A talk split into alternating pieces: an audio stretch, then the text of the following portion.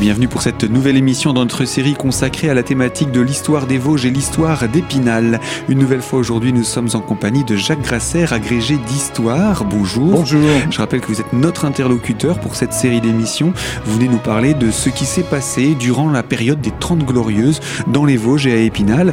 Et euh, eh bien, euh, on a parlé des mouvements de population tout d'abord, mais il y a eu d'autres événements qui se sont déroulés tout au long de ces 30 années dites glorieuses. Que s'est-il passé à d'autres niveaux de la société alors euh, l'autre aspect euh, très important, c'est la mutation, euh, la mutation industrielle qui touche pas seulement Épinal, mais qui touche évidemment l'ensemble du département des Vosges et d'autres, puisque c'est en fait une mutation importante avec la, la perte progressive de la plus grande partie de l'industrie textile. Alors, c'est d'une part la disparition d'usines, hein, donc des, des, friches industrielles parfois considérables. Hein, pensons à, à la blanchisserie Naturi Taonès, par exemple, au nord d'Épinal, c'est une usine qui faisait euh, un kilomètre et demi de long, hein, le long de la Moselle. Hein, enfin, qu'on l'on voit encore, hein, à côté de la rotonde, mais qui maintenant est totalement fragmenté et, donc euh, perte du, textile. à Épinal, par exemple, c'est la disparition de tout le bassin textile, sauf une usine qui d'ailleurs bientôt ne fabriquera plus rien, euh, David Maigret, ensuite euh, devenu en fait un magasin de vente hein, d'entrepôt. Mais c'est la disparition des grandes usines qui étaient en l'emplacement du quartier de Bitola aujourd'hui, hein, ce qu'on appelle la SIVN, etc., qui va qui va disparaître et qui va disparaître en totalité dans les années 1965-68, puisque euh, le, le, début des HM du quartier de, de Bitola, euh, c'est 1968, hein, 1968-69, l'ouverture du Mammouth, géant casino aujourd'hui, c'est 1969, c'est septembre 69. Hein, et il restera simplement un bâtiment industriel le long de la, de la route de Remiremont, en face de l'actuelle station-service, qui était le bâtiment où l'on fabriquait, où l'on gravait euh, des tubes pour pouvoir imprimer les, les tissus. Et c'est là où on va profiter de ce laboratoire et profiter de ces installations de gravure pour y installer ce qu'on appellera l'école de l'image. Hein. L'école de l'image, l'école supérieure d'art de Lorraine, aujourd'hui site d'Épinal, rue des Jardiniers, elle a commencé sa vie à cet endroit-là, en face pratiquement de la station-service euh, actuelle. Voilà, donc euh, disparition du textile euh, dans l'ensemble du bassin euh, d'Épinal, hein. c'est à la fois Épinal, c'est Golbet, c'est Taon-les-Vosges, hein. c'est Igné, c'est Nomcy, bon, c'est énorme, hein, Vincey, etc.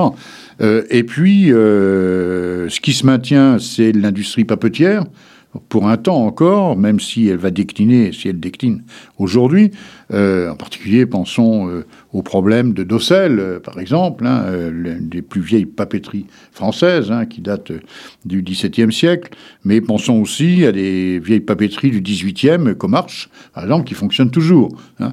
et puis évidemment, compensées par l'arrivée de géants nordiques comme les Norvégiens à Golbet, donc Norsk qui fabriquent du papier, du papier journal, profitant d'une situation intéressante puisque euh, quand on regarde la situation avant euh, la chute du mur, avant 1989, nous sommes euh, dans les Vosges très bien situés par rapport à l'ensemble de l'Europe, à la puissance industrielle de l'Europe occidentale.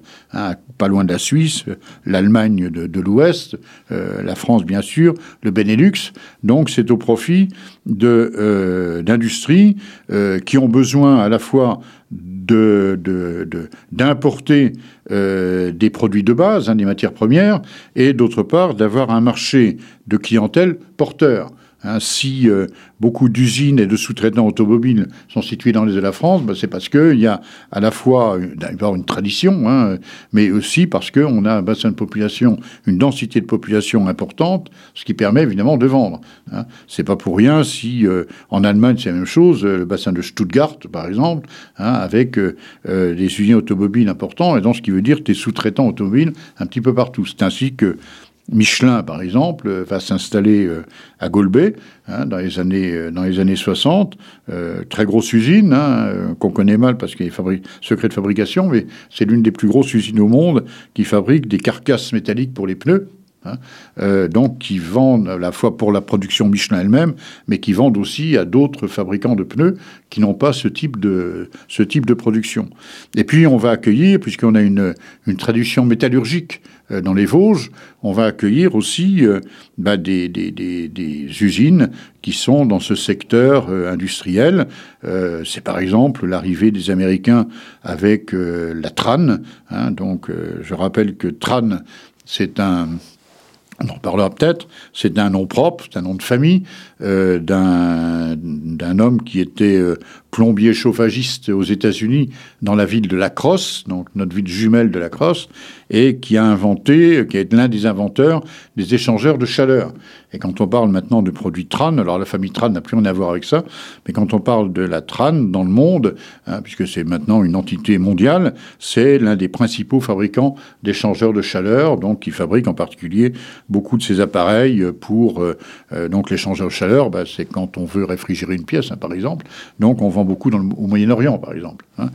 Mais c'est aussi euh, Garrett, hein, les turbocompresseurs pour automobiles, donc euh, là aussi américain sur le bassin de sur le bassin de Taon, etc. Bon, c'est l'arrivée aussi de, de, Minolta, par exemple, sur le bassin industriel au nord, au sud d'Épinal, hein, côté des Lois, etc., etc. Donc il y a une une foultitude de, Alors, je ne parle pas évidemment des, euh, des industries les plus récentes hein, qui se sont installées sur le bassin dans l'agglomération épinale, on en reparlera peut-être ultérieurement, mais euh, c'est dans les années 50-60 un, un, renouveau industriel euh, important, même si évidemment on ne connaît plus le monde industriel tel qu'on le connaissait avant, puisqu'il y a de moins en moins euh, d'industries dites de main-d'œuvre comme on l'avait auparavant. C'est-à-dire qu'on n'a plus d'usines avec des milliers d'ouvriers euh, qui travaillent. C'est de l'ordre de quelques centaines pour les plus importantes, et puis avec beaucoup de, sous-traitants